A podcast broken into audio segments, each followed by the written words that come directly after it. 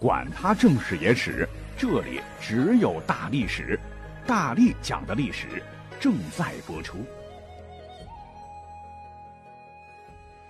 大家好，我是大力丸。令人期待已久的《清平乐》开播了，有听友呢想让我结合这部剧来讲讲宋史。《清平乐》我看了几集哈，那里边大量的情节呢确实来自于正史，它非常注重细节考据。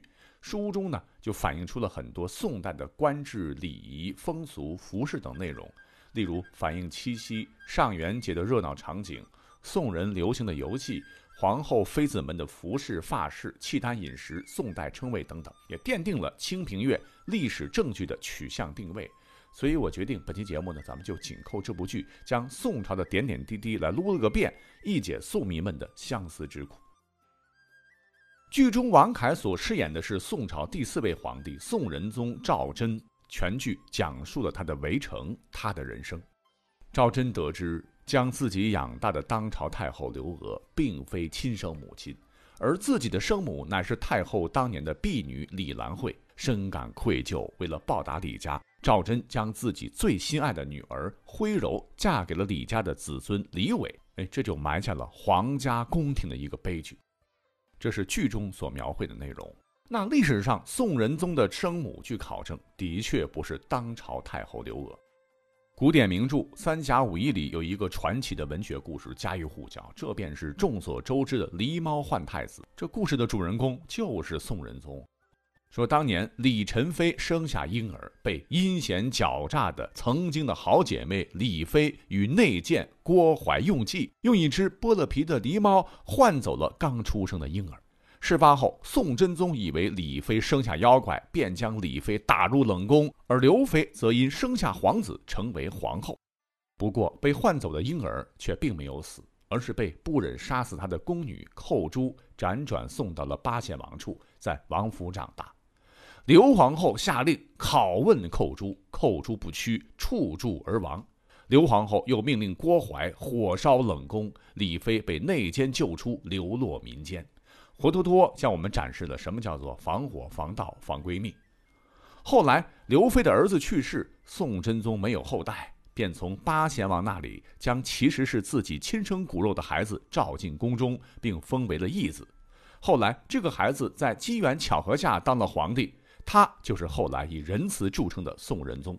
后包拯将案件查明，并将当年的奸臣郭槐和刘妃严惩，还还迎李妃回到皇宫。这个故事那真是一波三折哈。不过呢，这只是一个戏剧化的故事而已，并非是历史史实。可是呢，要告诉大家，但这也并非完全的是天马行空。历史上的宋仁宗赵祯也确实经历过类似的事情。在北宋大中祥符三年（一零一零年），宋仁宗生在宫中。最初的他的名字叫赵受益。当时宋真宗他老爹已经四十多岁了，前五个儿子全部早夭。赵受益的出生让宋真宗大喜过望。不过很快呢，宋真宗就遇到麻烦事儿了，那就是赵受益是铺床叠被的李妃所生。她本是宫女侍女，受真宗一时宠幸，才勉强成了妃嫔，品级很低。如果按照一般的剧情发展，赵受益是真宗唯一的儿子，继承大统，母凭子贵，登基称帝之后呢，生母李妃肯定能当上太后。但这一切都被宋真宗残忍的插手破坏，因为这个宋真宗呢，非常宠爱刘妃刘娥。特别希望刘妃能当上皇后，日后成为太后，便默许了刘娥的夺子行为。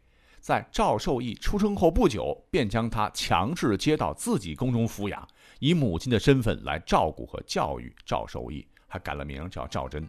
那亲生骨肉被人抱走，李妃一定当时是肝肠寸断呐。但皇上默许，一个弱女子又能如何呢？不几年，乾清元年（一零二二年），宋真宗去世。伤心欲绝的李妃被强令为真宗守灵，终日与青灯白烛为伴。仁宗继位年纪尚小，当时只有十三岁，登了帝位嘛。他一直以为刘皇后就是自个儿的亲生母亲，而这位母亲却始终没让儿子直接亲政，亲掌朝政大权于一身。而对于仁宗的身世，因畏惧太后，无人敢言。仁宗始终不知道生母是谁。十一年后，明道二年（一零三三年），刘太后终于病死了。燕王赵元彦才把事情真相告诉了仁宗。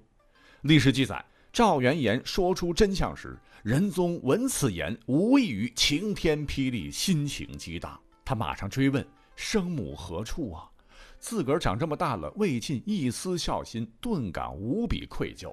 但得知赵祯的生母李妃染上重病，在前一年才刚刚撒手人寰后，他是悲痛万分，身心遭受了巨大摧残，以至于数日不理朝政，下诏书自责未尽生养死葬之孝心，并追封生母为皇太后，谥号为庄懿，亲自主持迁葬母亲的仪式。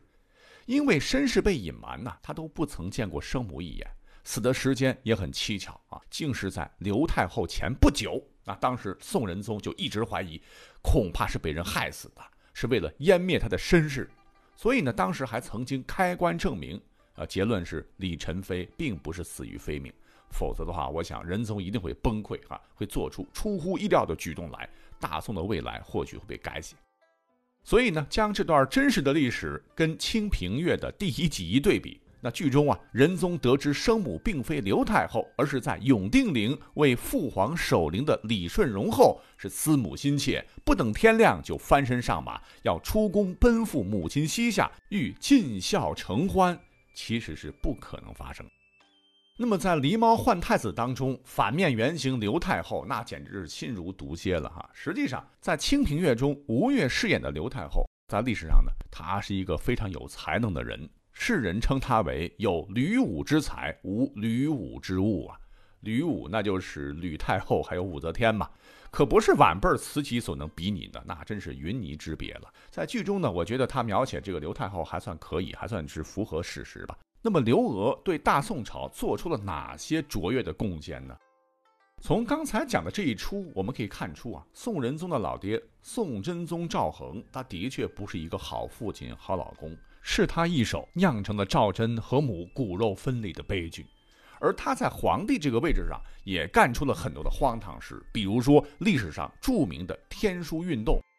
在中国历史上有不少的运动改革，或对国家有好处，或将国家带入了堕落的深渊，而天书运动就是大宋的败笔。很多人可能第一次听到这个名字啊，天书运动，乍一听跟文学著作有关，还有点玄幻的感觉。实际上，压根儿跟文学没有关系，反而跟封建迷信相挂钩。天书运动的内容呢，我们会放到咱们新节目《历史未解之谜全记录》来详细的展示。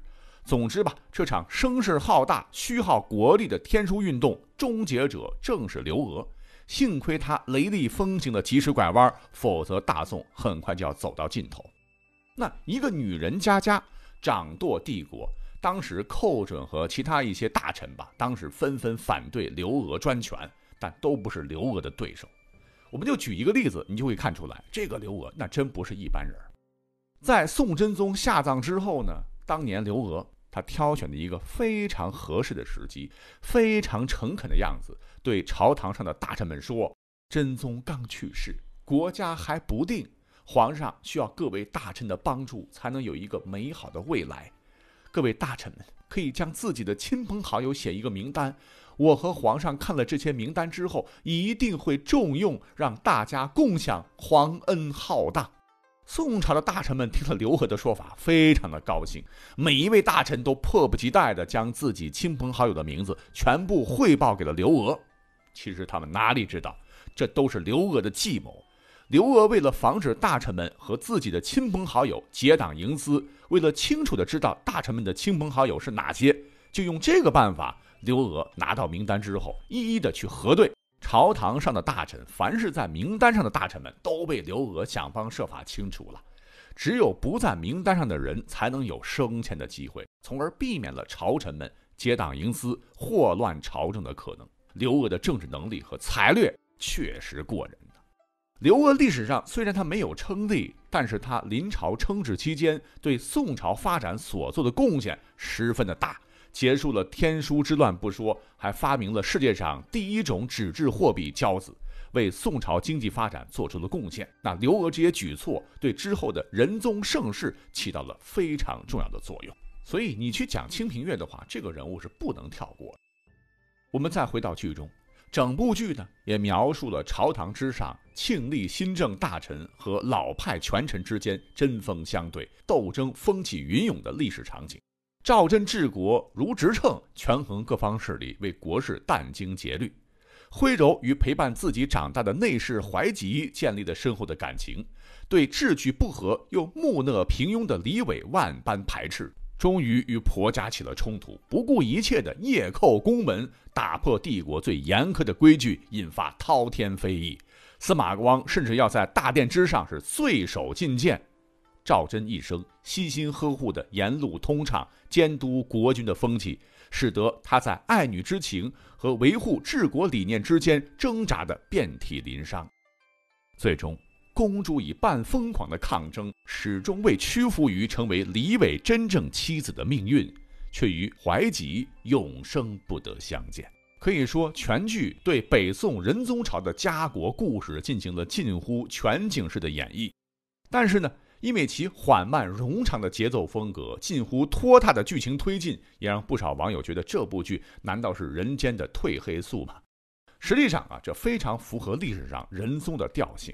仁宗赵祯本来他就是个慢性子，处置政务是不疾不徐，一切以法律为依据，曾畅言说：“法治立，然后万事可经，而治道可避。”所以说，信奉法治的仁宗在《清平乐》的开篇应该不会存在他违反夜闯宫门的事情。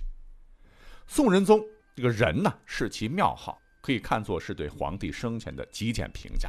孟子曰：“仁者爱人，能被称作仁者，起码都是王朝中等以上的皇帝。”我们纵观历史上赵祯的一生，也确实是仁政爱民、宽厚克己的一生。用人来评价他，其实是恰如其分。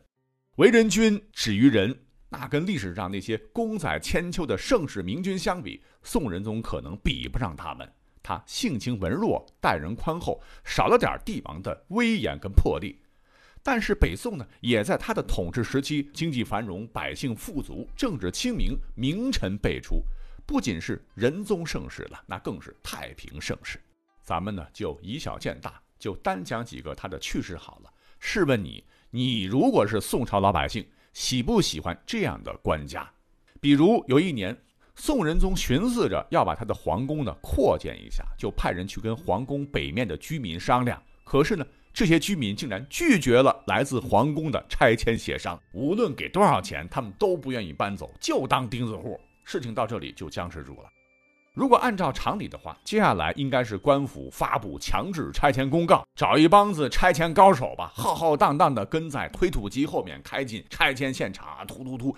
但是这一幕没有发生，这位宋朝权力最大、掌握生杀予夺不在话下的宋仁宗却退却了。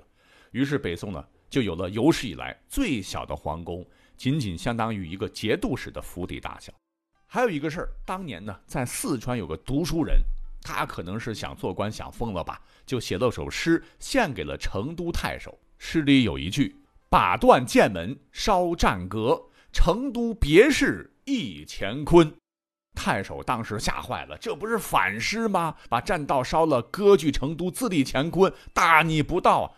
马上就把这个读书人五花大绑的押进了京城。案子呈到赵祯处，赵祯呢却不以为然地说：“哎，这是老秀才想做官，写首诗发泄一下，怎么能治他的罪呢？”于是，这位幸运的读书人不但没有受到处罚，还被封为了司户参军，圆了做官的梦。如果这个人搁到明清啊，早就被剥起层皮了。还有很多点点滴滴，篇幅关系就不讲了哈。这也使得后世对他评价非常高，像王安石评价其为“此宽仁恭俭，出于自然，忠恕诚确，终始如一之效也”。王夫之更是对其推崇至极啊，高度肯定宋仁宗的德才礼功业，谓之真君子。连后来的康熙大帝都是他的迷弟。不过，在电视剧《清平乐》当中啊，宋仁宗也暴露出了其不为人知的更加细腻的一面。他上敬天命，下畏人言，既有为人君的霸气清贵，也有为人父的温柔慈悲，更有不为人知的悲怆孤独。在理智与情感之间，他百般为难，不仅仅是他，他的母亲、妻子跟爱女也都跟他一样，被囿于看不见的高墙之中挣脱不得。这么说吧，《清平乐》中的官家是一个合格的守城之君，却并不是一个合格的儿子、丈夫，甚至是父亲。剧中赵徽柔公主原型其实正是宋仁宗赵祯的长女，宝元二年被封为福康公主，嘉佑二年晋封为滚国公主。她自幼机敏聪慧，极尽孝道。仁宗曾经生病，他不仅服侍在父亲身边，还赤足散发向天祷告，愿以身代父受罪，使仁宗愈发宠爱他。那么在电视剧当中也完美的还原了这一场景。不过呢，这位公主的命运真的是比较悲惨，她的命运结局跟电视剧演的是一样。仁宗当年是念及自己的亲生母亲李宸妃不能享天下养，所以呢就把公主嫁给了其兄子李伟。可强扭的瓜不甜呐，包办婚姻害死人呐！李伟普漏与公主机不相能，历史上也确实发生过公主夜叩宫门向宋仁宗哭诉，希望能够和驸马离婚的事儿。